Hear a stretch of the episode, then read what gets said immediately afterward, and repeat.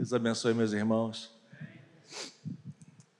Um escape, um descanso e a cura, a recompensa vem.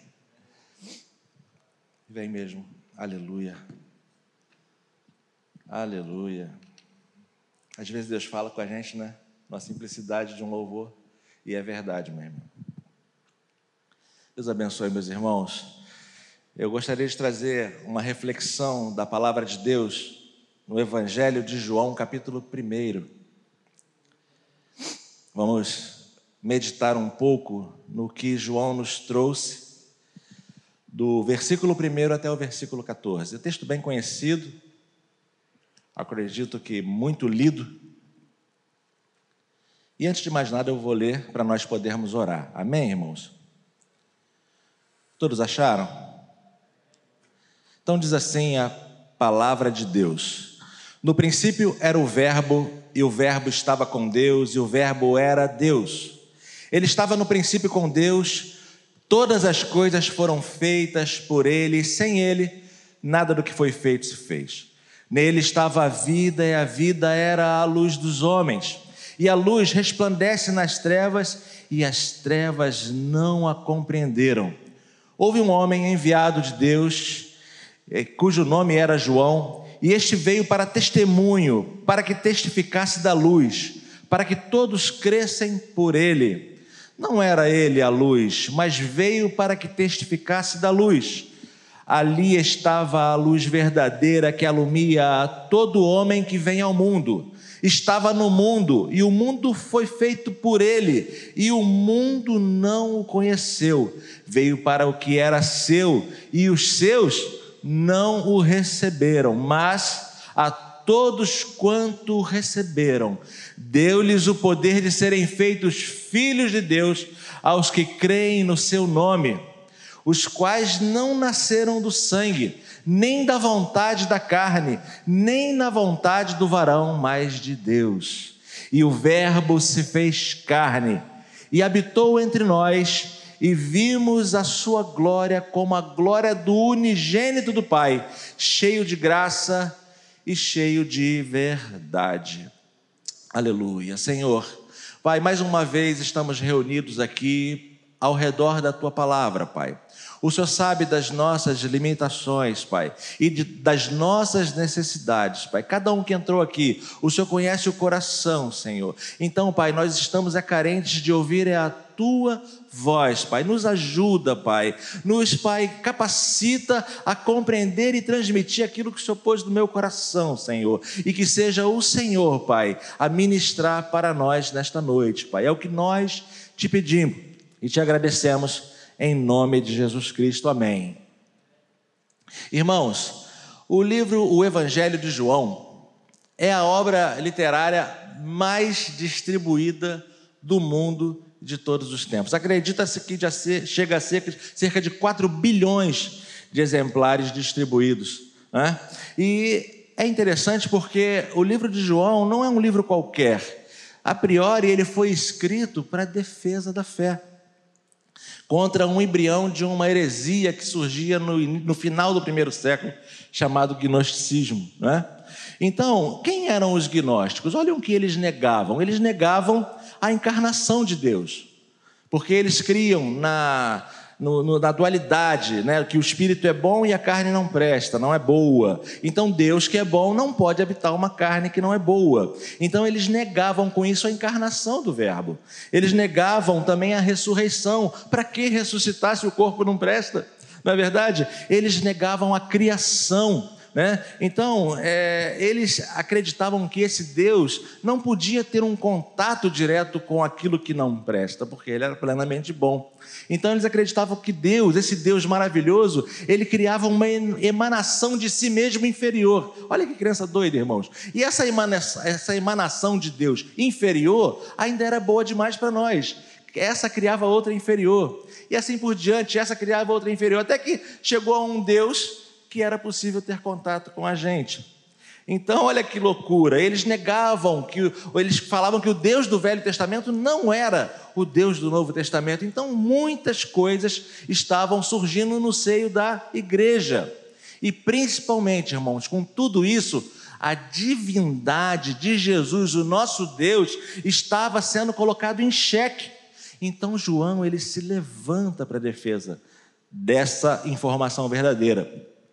E outra coisa que a gente precisa saber é que o Evangelho de João, ele é o santo dos santos da revelação bíblica. Né? Nós conhecemos que existem quatro, quatro evangelhos né, do Novo Testamento aqui na Bíblia. E o primeiro o evangelho escrito por Mateus é, foi escrito para os judeus. Ele apresentou Jesus como rei dos judeus, como leão da tribo de Judá. Né? O Marcos apresentou Jesus como servo, porque estava escrevendo para quem? Para romanos. Gente, para romano, homem tem que trabalhar. Se não trabalhasse, sabe, eles tinham uma gana assim por isso. Então ele precisou apresentar Jesus como homem trabalhador.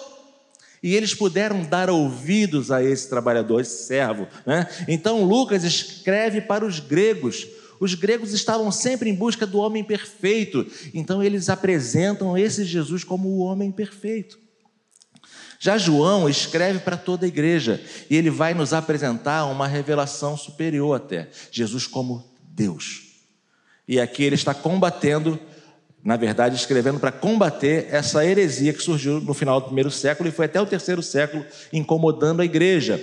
Então, os três primeiros evangélicos, que eram semelhantes, eles descrevem aconteci os acontecimentos né, da vida de Jesus, da história de Jesus, da vida de Cristo. Já o Evangelho de João, ele enfatiza o significado desses acontecimentos. Né? Então, conhecendo um pouquinho sobre a história do livro, quero falar um pouquinho com você sobre o autor. O autor João. Quem era João? O evangelista, filho de Zebedeu, irmão de Tiago, né? Ele tinha lá uns barquinhos de pesca. Alguns falam até que ele era empresário, né? Estava ali pescando e ele largou tudo para seguir a Jesus. E ele era um discípulo, né? Chamado desde o início do ministério de Jesus. E olha só que interessante: dos discípulos e dos apóstolos, ele compunha um pequeno grupo ainda de maior intimidade com Deus. Quem era João? Além de ser chamado no primeiro e no início da, da, da, caminhada de Jesus, do ministério, ele era um dos doze apóstolos, e desses doze apóstolos, ele era um dos três que estavam mais perto de Jesus. Quem eram os outros dois? Seu irmão Tiago e Pedro. Então era Pedro, Tiago e João no barquinho junto com Jesus, né? Então, só que esses três, eles eram tão assim envolvidos nessa intimidade que quando Jesus queria fazer alguma coisa assim extra, né, alguma coisa assim extraordinária, ele falava assim: "Vocês fiquem aí, vem vocês três". E aí eles estavam lá junto de Jesus na ressurreição da filha de Jairo, da Talita. Eles estavam com Jesus lá no monte da transfiguração e foi dito a eles: "Olha, não conte a ninguém. Só depois da ressurreição vocês podem contar essa experiência. Eles estavam com Jesus na angústia do Getsemane. Só que desses três, André Felipe, João ele era um pouquinho mais aproximado de Jesus, porque ele era conhecido, irmãos, como discípulo amado. Ele, foi ele que se inclinou no peito do Senhor durante a ceia. Foi esse que acompanhou Jesus lá no julgamento, porque os outros tinham fugido. Ele estava lá dentro do local onde estava o julgamento da é, é, é, Fortaleza Antônia, e ele estava lá olhando aquele julgamento, presenciando. Ele foi o único apóstolo aos pés da cruz. Sabe? Esse homem, ele aos pés da cruz ouve de Jesus: Cuida de Maria para mim. Homem, eis aí a tua mãe, mulher, eis aí teu filho, porque eu cumpri o meu ministério. Então esse homem tinha uma intimidade e após né, a descida do Pentecoste, ele se tornou um dos grandes líderes da igreja de Jerusalém, foi pastor em Éfeso, né, que era o centro evangelístico da Ásia Menor, ele foi o último apóstolo vivo e o imperador Domiciano, querendo acabar com a voz da igreja, e ele queria exterminar a seita do caminho, ele pega esse João e frita em óleo fervendo. E ele houve um grande milagre, a história conta, porque ele sai ileso. E ele olha para um lado e para o outro, ó, encerra ele na ilha de Pátimos. Vamos encerrar essa voz de uma vez por todas. E vamos jogar ele para o esquecimento em Pátimos. E todas as portas haviam se fechado, e Deus abre uma porta do céu e fala: Vem, sobe, e ele recebe a revelação do Apocalipse. E aí, quando o imperador Nerva sobe a, ao trono do império, é, aí a coisa amansa um pouquinho para os cristãos, ele é libertado, volta para Éfeso e vai pastorear a igreja de Éfeso, aquela que Tiago estava pastoreando, Tiago não, Timóteo, estava pastoreando e foi morto há pouco tempo. Então ele foi lá pastorear Éfeso novamente, onde finalmente, após todas essas experiências, ele escreve o seu evangelho. Eu acredito, irmãos, que um homem com tanta experiência com Deus e com Jesus tem alguma coisa para falar para o meu coração e para o seu nesta noite. Ele estava assim, escrevendo uma uma defesa do evangelho contra o meredia. Sim, mas dentro dessa defesa existem informações da parte de Deus que pode mudar a direção da minha e da sua vida, se você crê. Amém, irmãos? Então vamos ao texto. Versículo 1 ao 4 diz assim: No princípio era o Verbo, e o Verbo estava com Deus, e o Verbo era Deus. Ele estava no princípio com Deus, todas as coisas foram feitas por ele, e sem ele nada do que foi feito se fez. Nele estava a vida, e a vida era a luz dos homens. Olha que interessante, no princípio era o Verbo, né? Então, esse no princípio era o Verbo. Não podia estar aqui no princípio foi o Verbo. Essa palavra era identifica que o Senhor já estava no momento da criação. Esse no princípio, ele está fazendo menção direta a Gênesis 1, que é onde está lá também no princípio. Né? Então, no princípio, o Senhor Jesus já estava, ele era. Ele não foi, ele é, porque ele é o Senhor. Ele já existia antes da matéria criada, porque ele, segundo Isaías, ele é o Pai da eternidade. Amém, irmãos? Então ele, ele era, o, era o verbo, olha só que, que sentença, no princípio era o verbo, agora o verbo estava com Deus, ele além de ser o verbo e ser eterno, seu pai da eternidade, ele ainda estava com Deus. Na nossa língua, às vezes, pastor, a gente não entende bem profundamente o que, que João estava querendo dizer, mas no grego é em prosteos, é uma expressão que dá uma ideia de face a face. Então, é familiaridade. Jesus é uma pessoa, segundo João nesse texto, igual em essência ao Pai, distinto em personalidade, porque ele estava face a face, ele era um e o Pai era outro. Claro, o Espírito Santo também estava, ele era um com Deus, ele já era antes de tudo ser.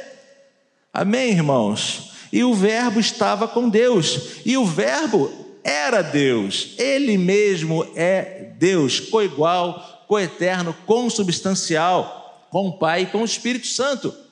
E a Bíblia fala que ele estava no princípio com Deus, ele estava no momento da criação. E olha só, João, numa só sentença, ele declara a eternidade, a personalidade e a divindade de Jesus. Ele estava dizendo: gnósticos, vocês estão errados.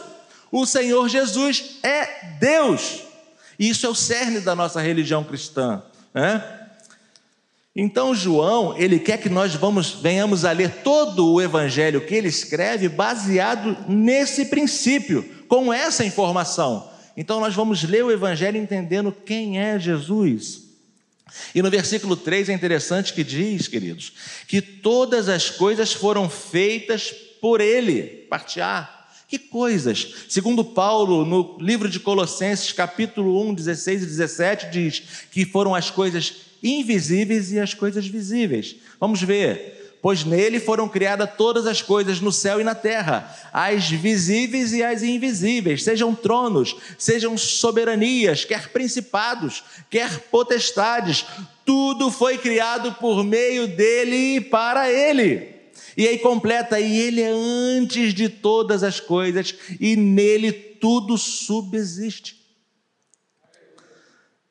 Esse é o Deus que você serve, queridos. Esse é o Deus que não pode ser confundido com um Deus pequeno, com um Deus que não pode se tornar homem.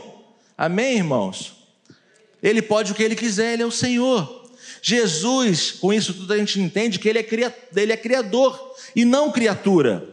Ele não somente é criador de tudo que fez, tudo que Deus fez, mas ele é também o mantenedor. porque o próprio versículo diz: todas as coisas foram feitas por ele, sem ele nada do que foi feito se fez. Esse texto de João 1:3, ele liga imediatamente a Hebreus 1:3, que quer dizer assim, ó, ele é o resplendor da glória e a expressão do seu ser, sustentando todas as coisas pela palavra do seu poder. Então ele não só cria, irmãos, mas ele também sustenta. E se ele sustenta esse universo, irmãos, se ele sustenta toda essa criação que a gente não entende o tamanho, como ele não poderia sustentar a minha vida nas mãos e a tua vida? Como ele não poderia cuidar das tuas causas? Como esse Deus que sustenta o sistema solar em organização, ele não poderia dar fim a seu dilema? Esse é o Deus que nós servimos, o Deus que tudo pode, o Deus que tudo faz. Esse é o Deus que cuida de você. Esse é o Deus que disse: Estarei convosco todos os dias da sua vida. Ele está com você hoje, ele esteve com você o dia inteiro. Ele vai velar pelo teu sono, ele vai acordar contigo de manhã. E amanhã você pode todas as coisas naquele que te fortalece. Porque o Senhor está contigo, irmãos. Esse é o Deus que nós servimos, Ele é o Todo-Poderoso, o Adonai, o Senhor dos Senhores, o Rei dos Reis. Nele estava a vida. A parte A do versículo 4, nele estava a vida. O verbo, ele é autoexistente. Todos os seres do universo, inclusive nós, fomos criados. Então nós não temos vida em si. Nós não temos vida em nós mesmos, somente Deus pode ter a vida em si mesmo, e Ele está dizendo que o Verbo é vida, Ele não recebeu vida, Ele é a própria vida. E o que ele disse em João 14,6: Eu sou o caminho, a verdade e a vida. Ninguém vem ao Pai a não ser por mim, eu sou o caminho, eu sou a verdade, eu sou a vida. Irmãos, nele estava e está a vida. Agora, fala um pouco mais, ele é a luz dos homens, no mesmo versículo. O Senhor é a luz que ilumina os caminhos, né? Lâmpada para os meus pés é a tua palavra, luz para o meu caminho. Em Isaías 9, ele nos fala o seguinte no versículo 2: O povo que andava em trevas viu uma grande luz, e sobre os que habitavam na região da sombra da morte, resplandeceu a luz. Sabe, esse Deus que estava no princípio, que disse: haja luz, porque todas as coisas foram feitas por Ele, e sem Ele nada do que foi feito se fez. Esse mesmo Deus que disse: haja luz, Ele é a luz que entrou na terra, Ele entrou, é a luz que entrou na minha vida e na sua vida. Então é esse Deus que cuida de nós. Então Ele pode dizer: haja luz dentro de um coração que ainda está em trevas. Nós precisamos orar mais, precisamos buscar mais é, que Deus nos use para o próximo, porque como crerão se não há quem pregue nessa maravilha? Alguém tem que falar e esse alguém é a igreja. Você foi convidado para pregar, não cala a tua boca. Pede a Deus condição. Se você não foi batizado com o Espírito Santo, levanta a tua voz em oração, porque ele disse que pedir e dar-se-vos-á. E essa condição do Espírito Santo é para que eu e você preguemos. A maior coisa que o batismo com o Espírito Santo pode fazer por mim e para você é que nós venhamos a ter autoridade para testemunhar essas maravilhas.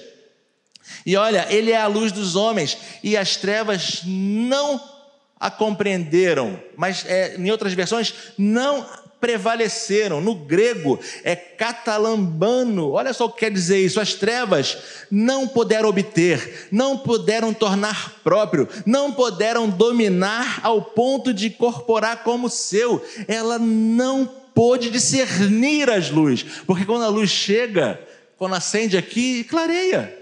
Luz não faz força para clarear, irmão. E o Senhor é a própria luz. O Verbo Jesus é Deus. E se nós formos lá para o versículo 14, nós vamos ver que o Verbo se fez carne. Esse Verbo que é o Todo-Poderoso, é o Criador, ele se fez carne. No versículo 14, o primeiro pedaço é: O Verbo se fez carne e habitou entre nós. Depois de João afirmar a perfeita divindade de Jesus, ele vai afirmar agora aqui no versículo 14 a perfeita humanidade de Jesus.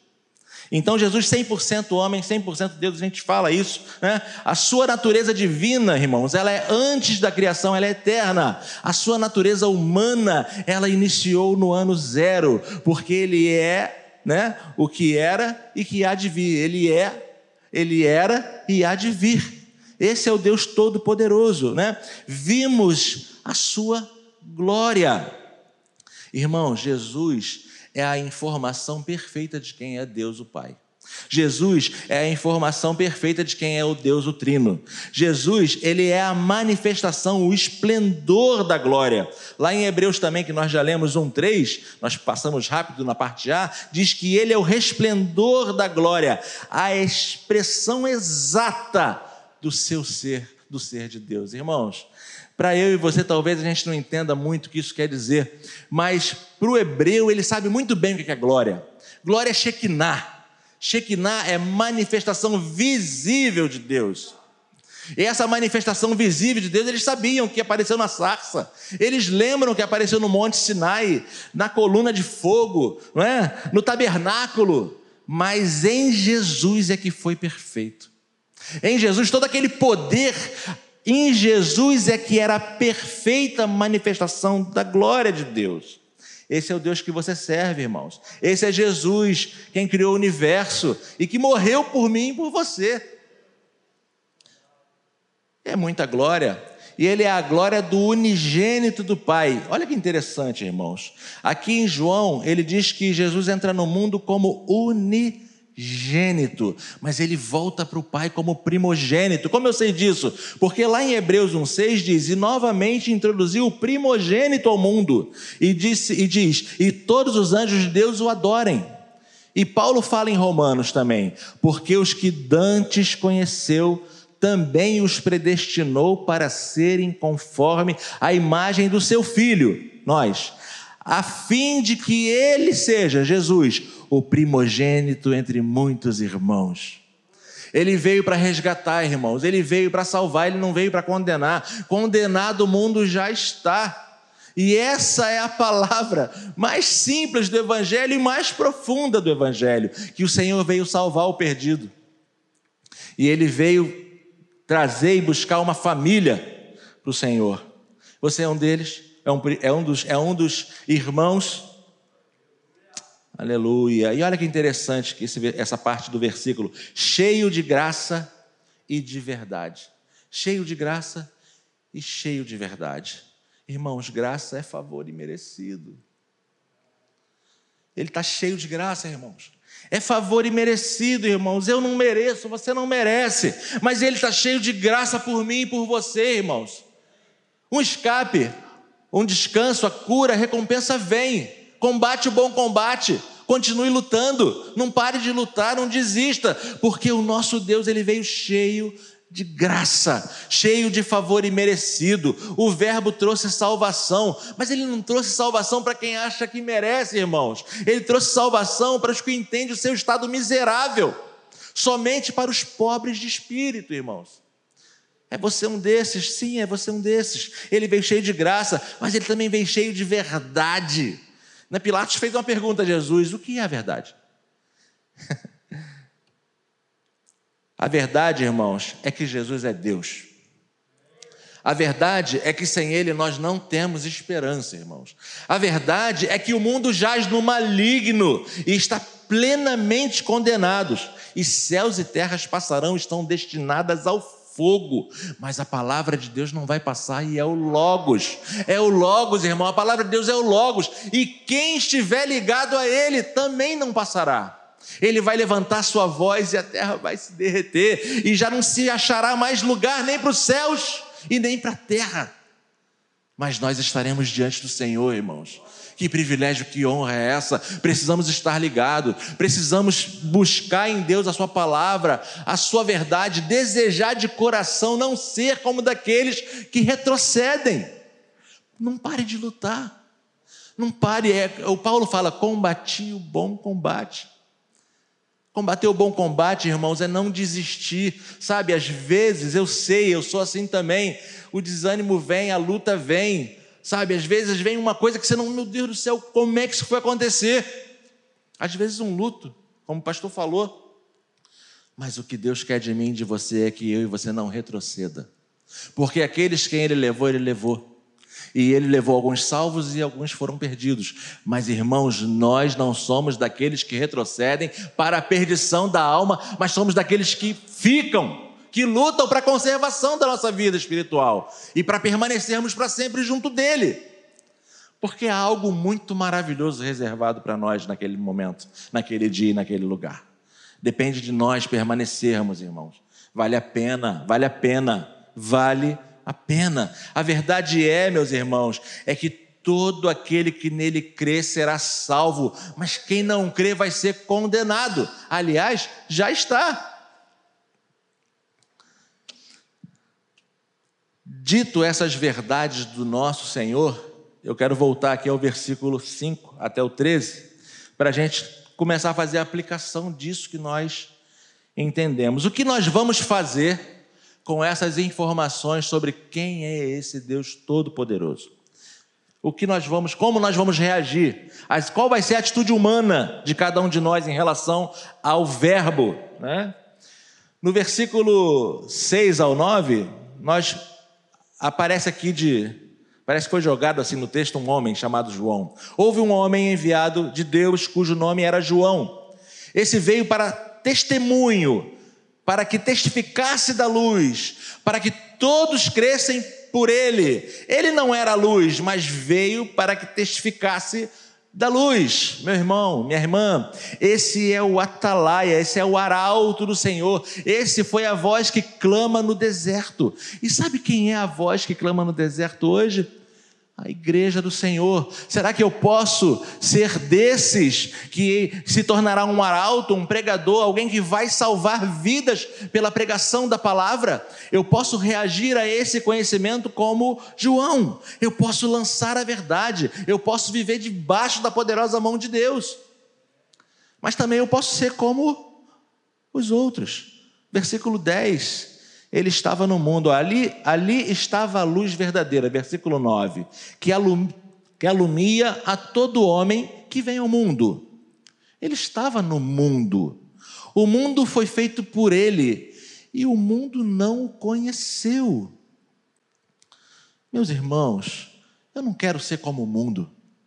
O mundo que está lá fora, distraído, não quer saber, que está de, de, de abismo em abismo, andando nas, nas modas e nas filosofias, andando segundo o percurso desse mundo, eles não estão nem aí. Eu não quero ser um desses, eu não quero reagir dessa forma, eu não quero saber que Deus chegou e eu nem percebi a Sua presença. Eu não quero ser desses que estão distraídos quanto à obra do Senhor. Sabe, uma vez eu escutei um louvor que eu não lembro o louvor, mas eu lembro que ele dizia: Será que eu sei a obra que Deus está fazendo ao redor de mim? Ou será que eu estou distraído? Ou será que eu estou viajando na maionese? Irmãos, é hora de nós nos apercebermos do tempo em que vivemos. O Senhor está às portas, e eu creio, irmãos, que se nós não vigiarmos, nós poderemos ficar na grande tribulação, que é outra coisa, né? A gente não vai falar disso agora. E aí você vê no versículo 11, outro grupo de pessoas que reagiram também de uma outra forma. Ele veio para o que era seu, e os seus não o receberam. Esses seus aí são os judeus, os judeus que eles, eles tinham tudo. Olha, olha o que, que diz aqui em Romanos 9, 4, que são israelitas, dos quais é a adoração de filhos, a glória, os concertos, a lei, o culto, as promessas, dos quais são os pais, dos quais é Cristo segundo a carne, que é sobre todos, Deus bendito eternamente, amém. Eles receberam tudo. Eles tinham o mapa na mão, eles eram portadores do mapa, mas se perderam. Irmãos, alguém com um mapa na mão, com tudo na mão para seguir, chegar no destino, se perderam no meio do caminho. Eles, Jesus veio para o que era seu, para os judeus, mas eles não o receberam. Irmãos, eu não quero reagir à, à presença, à chegada do Verbo como os judeus. Eu não quero eh, reagir à chegada do Verbo como o mundo. Eu quero reagir como os filhos. Olha, versículo 12: Mas todos quantos o receberam, deu-se-lhes o poder de serem feitos filhos de Deus, aos que creem no seu nome. Aleluia! Aleluia! Você crê no nome do Senhor? É engraçado que eu queria falar de outro texto, mas eu preciso lançar esse texto que eu queria falar aqui. Deus fez uma coisa com a minha cabeça hoje. Isaías 65, 1, na versão ao meio da revista e atualizada, diz assim: Fui buscado pelos que não perguntavam por mim. Fui achado por aqueles que não me buscavam. A um povo que não se chamava de meu nome, e eu disse: Eis-me aqui, eis-me aqui. Irmãos, eis-me aqui com ênfase duas vezes. Eis-me aqui, eis-me aqui. O que eu aprendo com isso, irmãos? Que Jesus, o nosso Deus, ele quer ser buscado. Que Jesus, ele quer ser achado. Ele está facinho, como diz o pastor Ari não é? Então ele diz: Eis-me aqui. Será que você quer buscar e ter um encontro com o Senhor desse jeito? Esse Senhor que é bom, esse Senhor que veio salvar, esse Senhor que veio ligar uma nova família como unigênito e agora ele quer ser primogênito. Esse Deus que quer fazer de você e eu filho.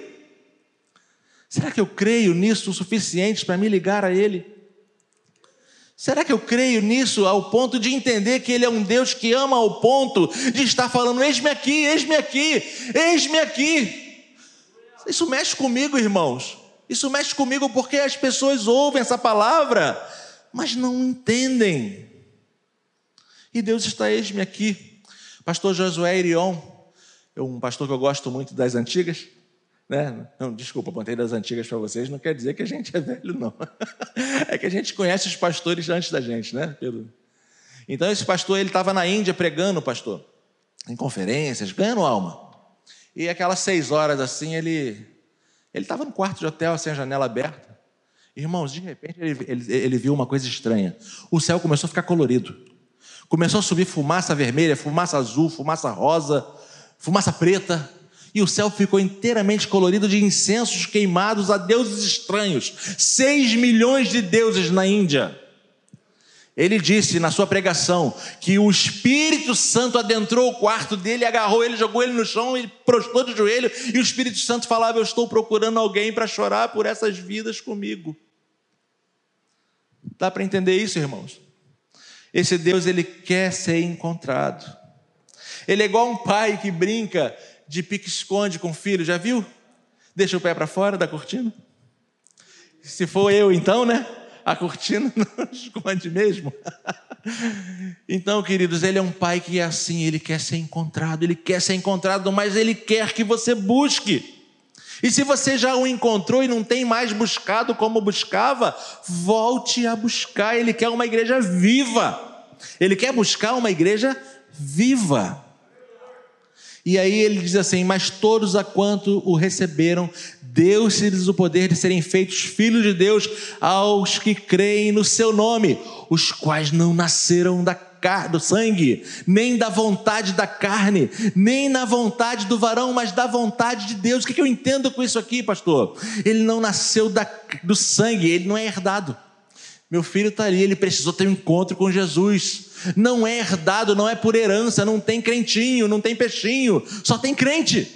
Não tem neto, Jesus não tem neto, então não é herdado, não é hereditário, não é da vontade da carne, não é por autoproclamação. Eu sou não é você que diz que você é, você não consegue se salvar, não é por nada que você faça e nem pelo que você queira fazer. Não adianta, você não consegue ser reconhecido como filho pela força do seu braço e nem da vontade de varão. Isso quer dizer o quê? Nem da vontade de autoridade alguma, não é uma instituição, não é uma igreja, não é um sacerdote que pode declarar salvação sobre você, mas então, como é, Pastor Rodrigo? É pela vontade de Deus.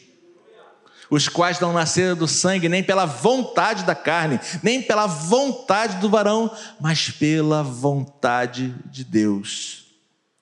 Irmãos, eu vejo um Deus que quer salvar. Eu vejo um Deus que quer libertar. Eu vejo um Deus que quer trazer uma novidade de vida para cada um de nós. E agora, entendendo esse princípio do Evangelho de João, nós podemos entender melhor o versículo que diz em João 3,16. Porque Deus amou o mundo de tal maneira que deu seu Filho unigênito, para que todo aquele que nele crê não pereça, mas tenha a vida eterna. Amém, irmãos? É isso, pastor. A palavra que Deus me deu foi só até aqui. Se eu passar, estou pecando. Amém? Pode orar? Vamos orar, irmãos? Vamos pedir a Deus que nos ajude a compreender melhor a Sua vontade, a Sua palavra, que nós não venhamos a estar distraídos daquilo que se chama Evangelho, daquilo que se chama obra de Deus, daquilo que se chama igreja verdadeira. Feche seus olhos, Senhor, nós te louvamos nesta noite, Pai. Te agradecemos, Pai, porque o Senhor é quem dá a Sua palavra, Pai. Eu, pai, eu sou limitado, pai. Eu não consigo, eu não consigo, por mais que eu fale, por mais que eu berre, eu não consigo alcançar o coração dos meus irmãos, pai. Mas o teu espírito, Senhor, é o teu Espírito que usa essa palavra, Pai, e vai de encontro às necessidades e carências dos meus irmãos. Então, Pai, por favor, abençoa cada um que aqui está, Senhor. Meu Deus, que nós possamos ser mais firmes, Pai, que nós possamos, Pai, é, lembrar das coisas do passado apenas para ver as cicatrizes e de como ficamos fortes, Pai. Pai, que nós possamos, Pai, sermos um contigo e um, um com o outro, Pai. Meu Deus, e que seu nome seja glorificado e exaltado no meio da tua igreja, ao ponto das pessoas ali entrar elas sintam a tua presença, Senhor. Meu Deus, porque nós não queremos aqui, Pai, enaltecer ninguém a não ser o nome de Jesus Cristo, Pai. Então, Pai, glorificado e exaltado seja o teu nome, Pai.